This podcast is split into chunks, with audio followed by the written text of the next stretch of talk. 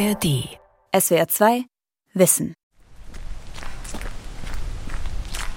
Stell dir vor, du hast irgendwie so, du bist fünf oder sechs Kilometer gejoggt und deine Beine sind schwer und eigentlich hast du Lust, mit jedem Schritt aufzuhören. Und irgendwie setzt du auf einmal den Fuß nach vorne und das hört auf, dieses Gefühl. Wir wissen alle, wie es sich anfühlt, voll motiviert bei einer Sache zu sein. Im besten Fall passiert dann alles von selbst, wie von Geisterhand geführt. Und auf einmal läuft es einfach. Und du bist wie in so einem Autopiloten drin und deine Beine tragen dich eigentlich von alleine nach vorne. Die Forschung weiß, Motivation setzt viele Ressourcen frei. Wer motiviert ist, ist konzentrierter und bleibt länger bei der Sache. Auch dann, wenn Widerstände auftauchen. Motivierte Personen können Informationen besser verarbeiten und sie sich besser merken. Motivation treibt uns an, unsere Ziele zu erreichen. Nur kommt sie nicht immer dann, wenn man sie braucht. Geld, Lob, Sinn, was motiviert uns? Von Johanne Burkhardt. Louis erlebt dieses Gefühl vor allem beim Laufen.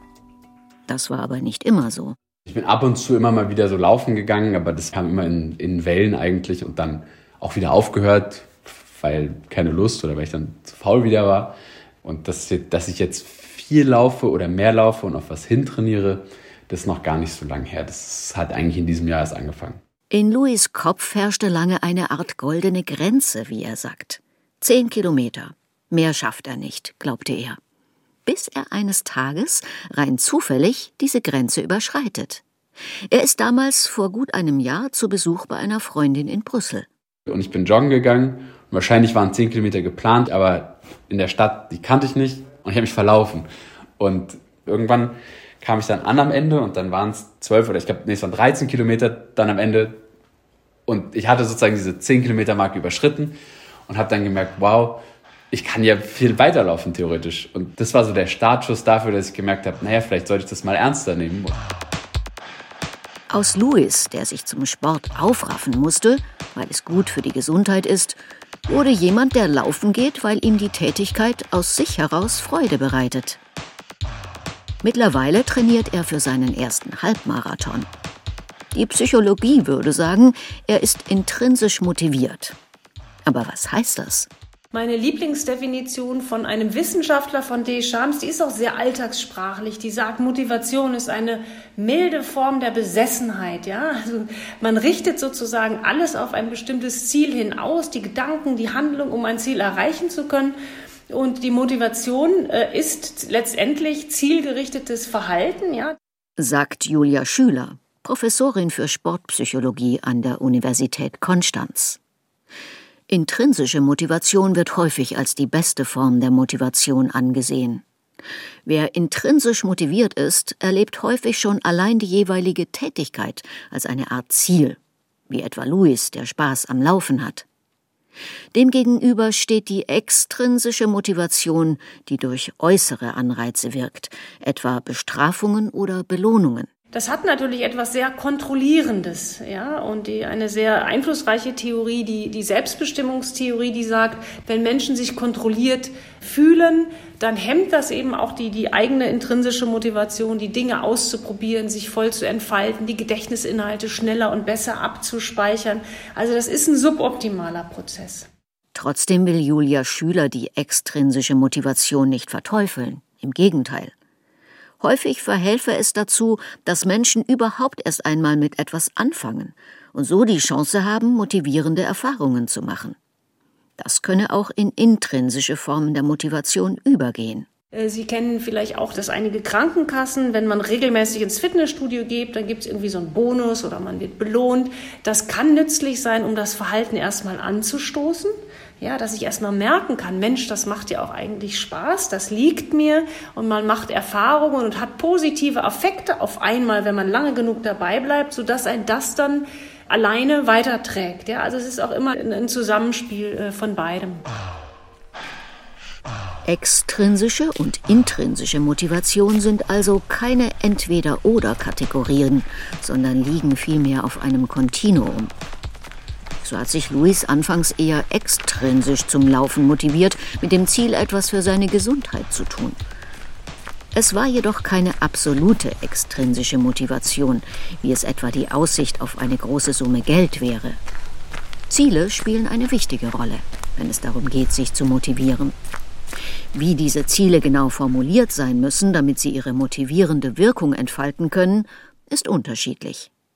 Es komme auf die Person an, sagt der Psychologieprofessor Hugo Kehr von der TUM School of Management in München. Das ist in allen Lehrbüchern. Leistungsmotivierte Personen wählen sich mittelschwere Ziele, weil ein, ein mittelschweres Ziel sagt mir am meisten aus über meine echte Kompetenz. Ne, da kann ich scheitern, das kann ich schaffen.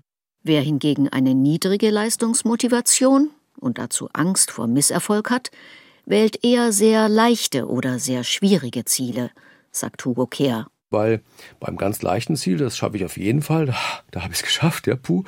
Und beim ganz schweren Ziel, da werde ich ja auf jeden Fall scheitern, das ist aber nicht so weiter schlimm, da würde jeder andere ja auch scheitern. Die Forschung ist sich einig, geht es um die Leistung, dann wird als motivierend empfunden, was fordernd, aber nie überfordernd ist. Ein erreichbares Ziel. Aber nicht allen geht es um die Leistung. Ich weiß nicht, ich kann mich irgendwie so zu Aufräumen motivieren oder zu Dingen, wo ich halt merke, da ist schnell eine Veränderung spürbar. Viel so kreative Aufgaben, äh, wo ich auch so selber merke, das macht mir Spaß und irgendwie auch einen Sinn drin sehe, glaube ich. Irgendwelche Sachen, die man mit anderen Leuten zusammen macht, glaube ich. Ich glaube, dazu kann ich mich sehr gut motivieren.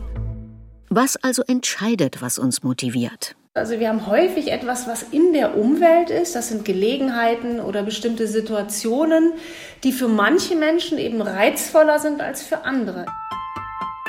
Ob wir Situationen als reizvoll erleben, entscheiden sogenannte Motive, die wie Persönlichkeitseigenschaften in Menschen unterschiedlich stark ausgeprägt sind. Die Wissenschaft unterscheidet bisher drei dieser Motive. Das Anschlussmotiv, das Leistungsmotiv und das Machtmotiv. Personen mit einem starken Machtmotiv, die wollen gerne andere beeinflussen, lenken, leiten.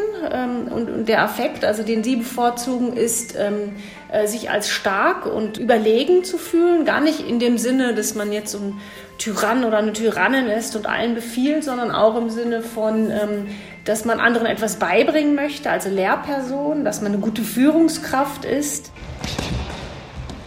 Für leistungsmotivierte Menschen spielt wie der Name schon sagt, die eigene Leistung eine große Rolle. Sie ist, anders als bei machtmotivierten Menschen, ein Selbstzweck, dient also nicht etwa dazu, sich anderen überlegen zu fühlen. Menschen mit einem hohen Leistungsmotiv reizt es, anspruchsvolle Dinge zu schaffen und die eigene Leistung zu steigern. Sie motiviert es besonders, wenn sie etwa beim Sport mehr Kilo stemmen als noch vor ein paar Wochen. Anschlussmotivierte Menschen erleben vor allem soziale Situationen als motivierend. Für die ist dieses Gefühl von, ähm, ja, von Glück und Zufriedenheit äh, im Zusammenhang mit anderen das, das Ziel, was sie sozusagen bewegt und lockt. Um herauszufinden, welche Motive Personen haben, nutzen Forschende häufig die sogenannte Picture Story Exercise. Äh, schreiben Personen Geschichten zu Bildern äh, und berichten eben nicht über sich selbst, sondern was sehen sie in den Bildern.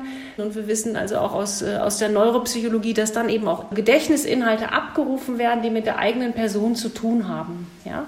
Also dass Assoziationen zutage kommen, an die man so direkt mit der direkten Befragung nicht rankommt.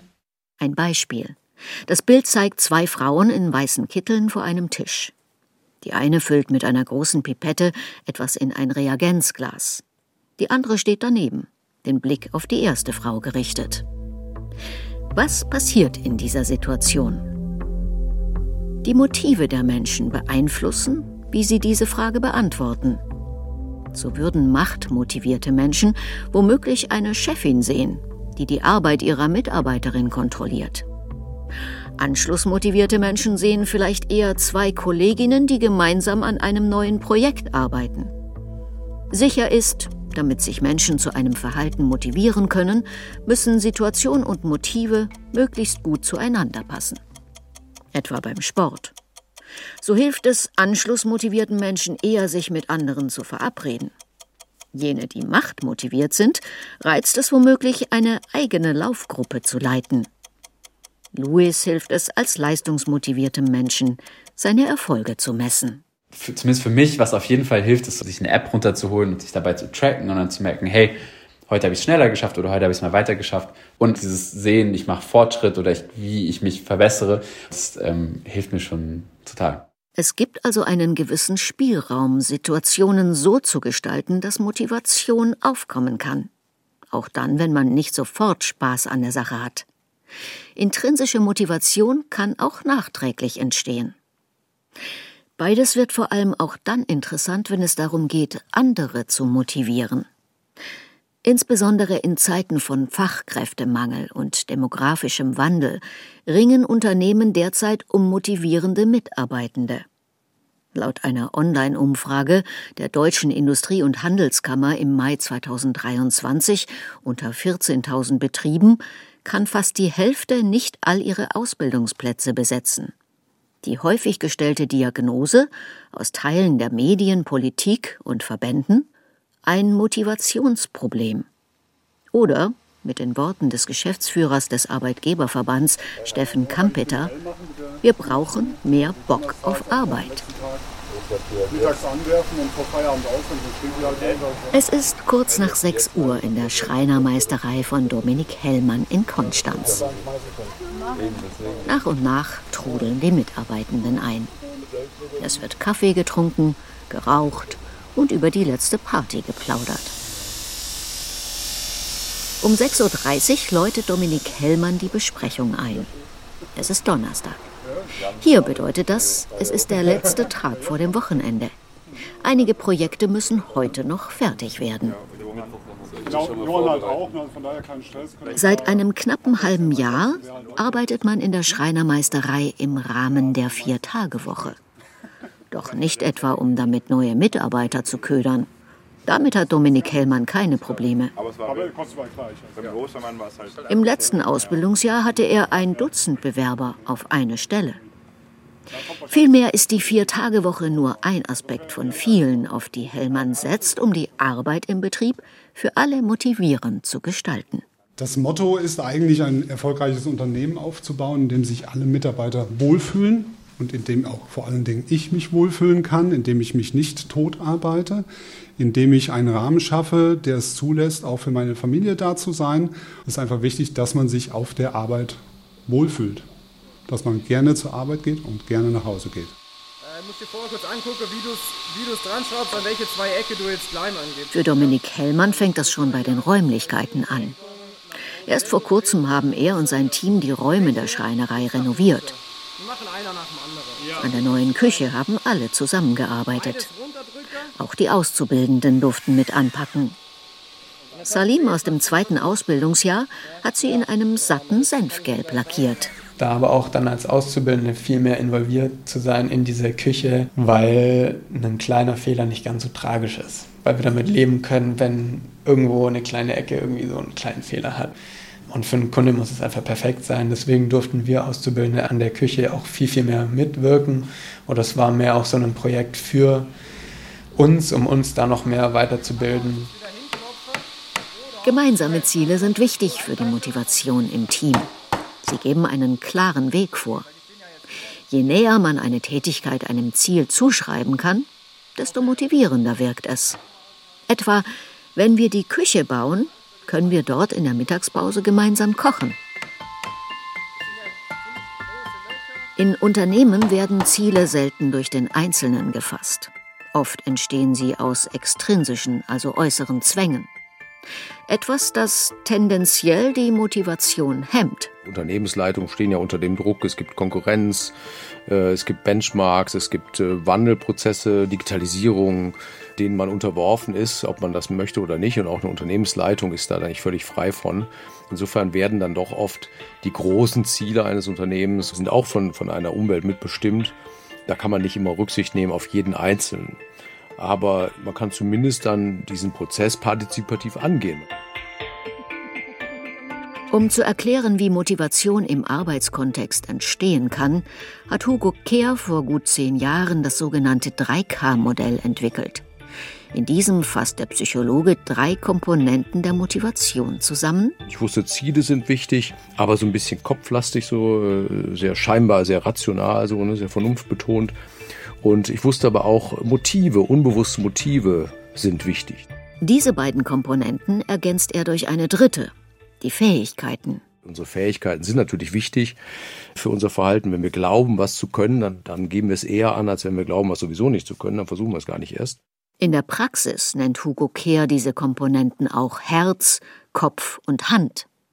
Er glaubt, wenn einem etwas wichtig ist, man Spaß daran hat und die Fähigkeiten besitzt, es zu tun, dann entsteht die optimale Motivation.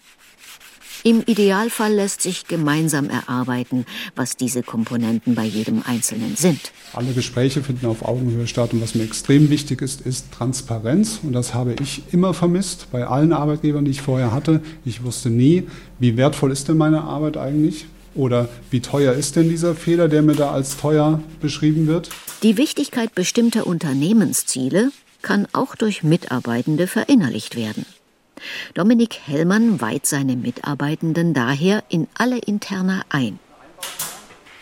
So möchte er ihnen ein tieferes Verständnis für die Bedeutung ihrer Arbeit vermitteln. Also die Mitarbeiter erfahren, die bekommen Angebote mit, da werden die Preise nicht durchgestrichen, einfach damit die wissen, was ist da überhaupt für eine Aufgabe zu erfüllen oder in welchem Rahmen spielt das Ganze ab.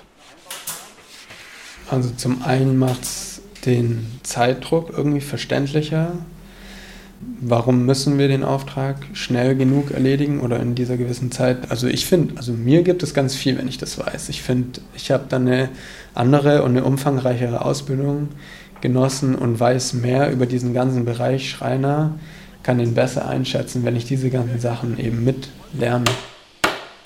Johann hat vor kurzem seine Gesellenprüfung abgelegt. Einzeln. Für sein Gesellenstück, einen raffinierten runden Couchtisch aus dunklem Nussbaumfurnier, hat er eine glatte Eins bekommen.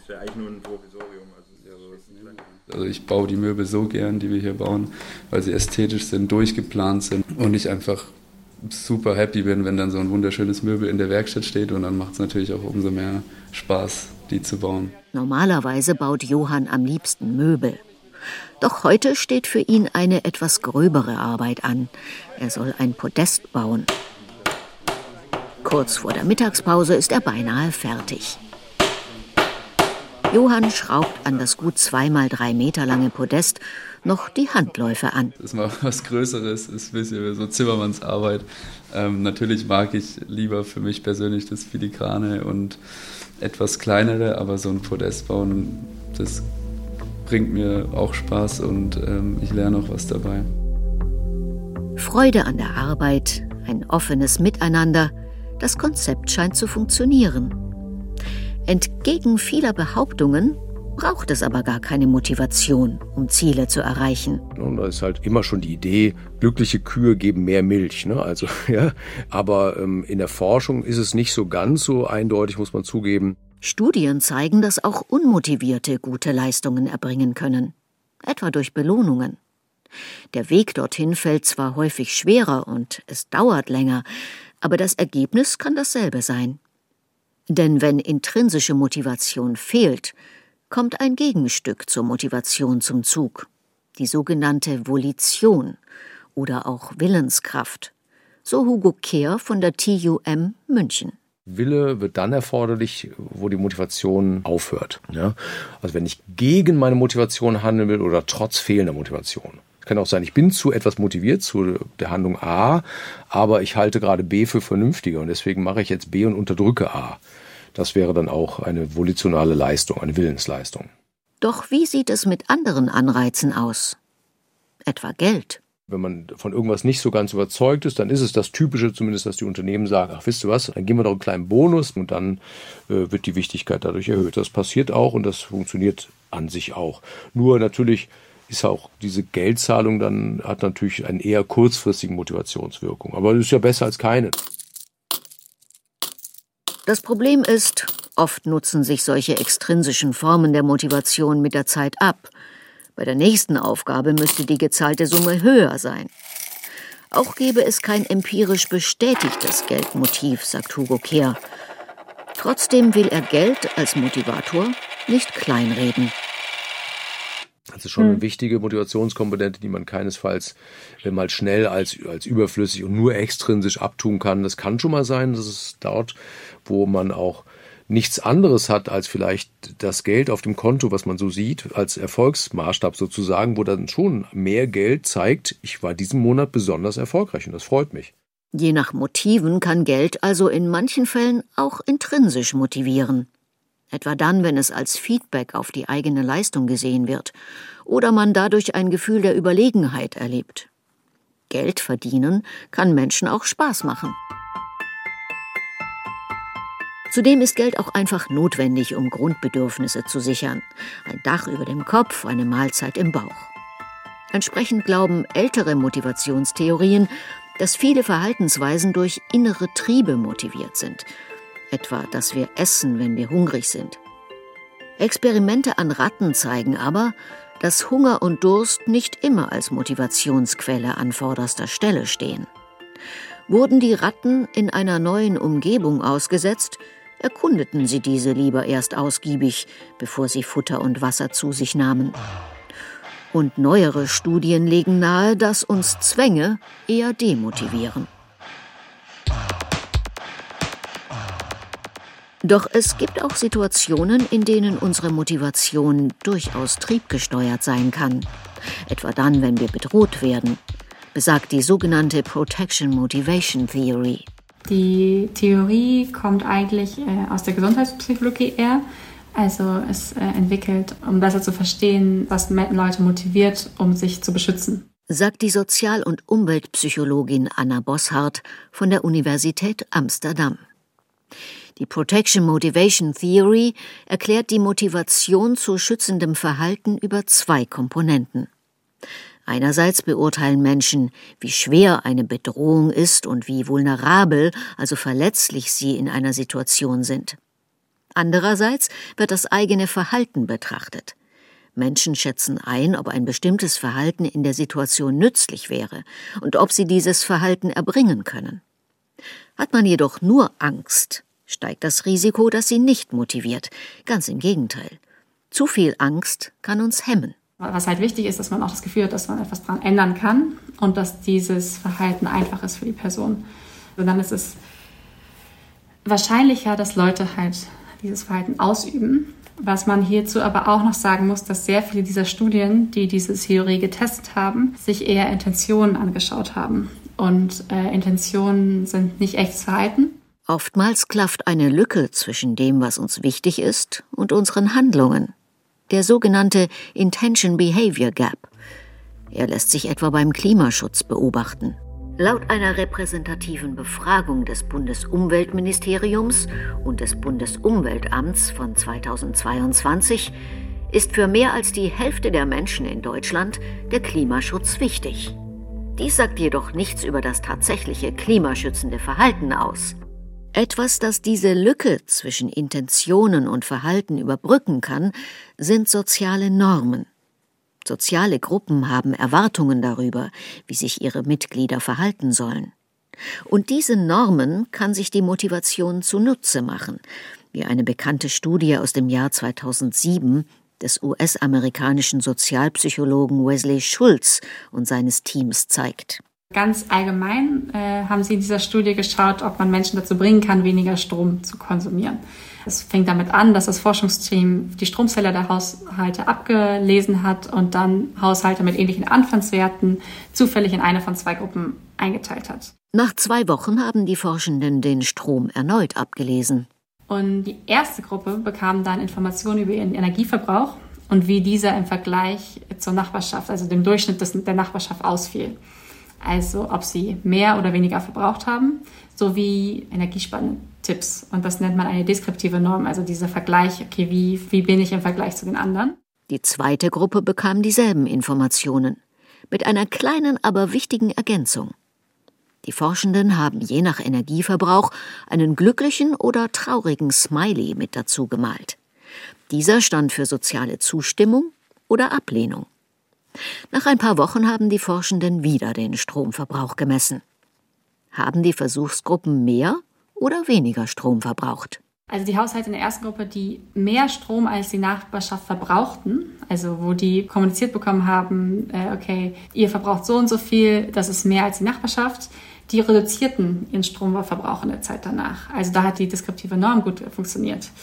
Jedoch in der Haushalte, die auch die deskriptive Norm bekommen haben, aber die weniger Strom als die Nachbarschaft verbraucht hatten, die erhöhten ihren Stromverbrauch in der Woche danach. Doch wer weniger Strom als der Durchschnitt verbraucht hatte und dazu noch einen glücklichen Smiley bekam, hielt seinen Stromverbrauch weiterhin niedrig. Die Befunde der Studie von Wesley Schulz und seinen Kollegen wurden in einer späteren Untersuchung von einem großen US-amerikanischen Stromanbieter repliziert. Trotzdem lassen sich Befunde gerade zu sozialen Normen nicht einfach so von einem Land auf das andere übertragen. Dass gesellschaftliche Normen und die Erwartungen anderer unser Verhalten beeinflussen, bestätigt jedoch eine Vielzahl vergleichbarer Studien. Ob im Kleinen, bei der Hausarbeit, dem Sport, im Team auf der Arbeit oder in der Gesellschaft als Ganzes, Motivation funktioniert auf allen Ebenen nach ähnlichen Mustern. Nur dann, wenn eine Tätigkeit auch für sich als bereichernd wahrgenommen wird, sind wir wirklich intrinsisch motiviert. Menschen sind immer motiviert, äh, irgendetwas zu tun und, und, zu erreichen. Und was Menschen üblicherweise tun, wenn sie jetzt eine Entscheidung treffen sollen, ist das ja so Pro- und Kontralisten machen. Und das regt aber eben eher das Kognitive, das sehr Reflexive äh, an. Und für, für die Motivation ähm, kann es auch gut sein, eher auf den Affekt zu schauen. Also in welchen Tätigkeiten fühle ich mich denn eigentlich wohl? Was mache ich gerne? Wo komme ich immer wieder drauf zurück? Und man spürt das gut, ja. Also was wird mich tragen und wo weiß ich jetzt schon, ach nee, da muss ich mich jedes Mal zwingen. Doch das soll nicht demotivieren.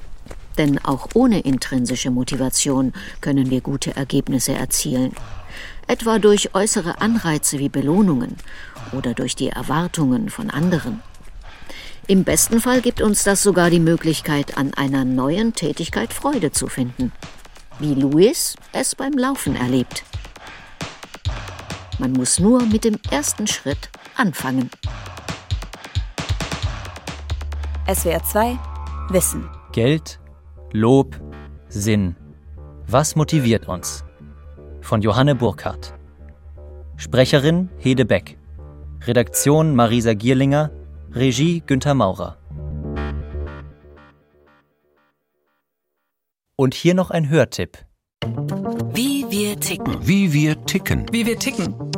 Euer Psychologie-Podcast. Große Gefühle und kleine Abenteuer, Liebe und die Kunst, sich zu streiten.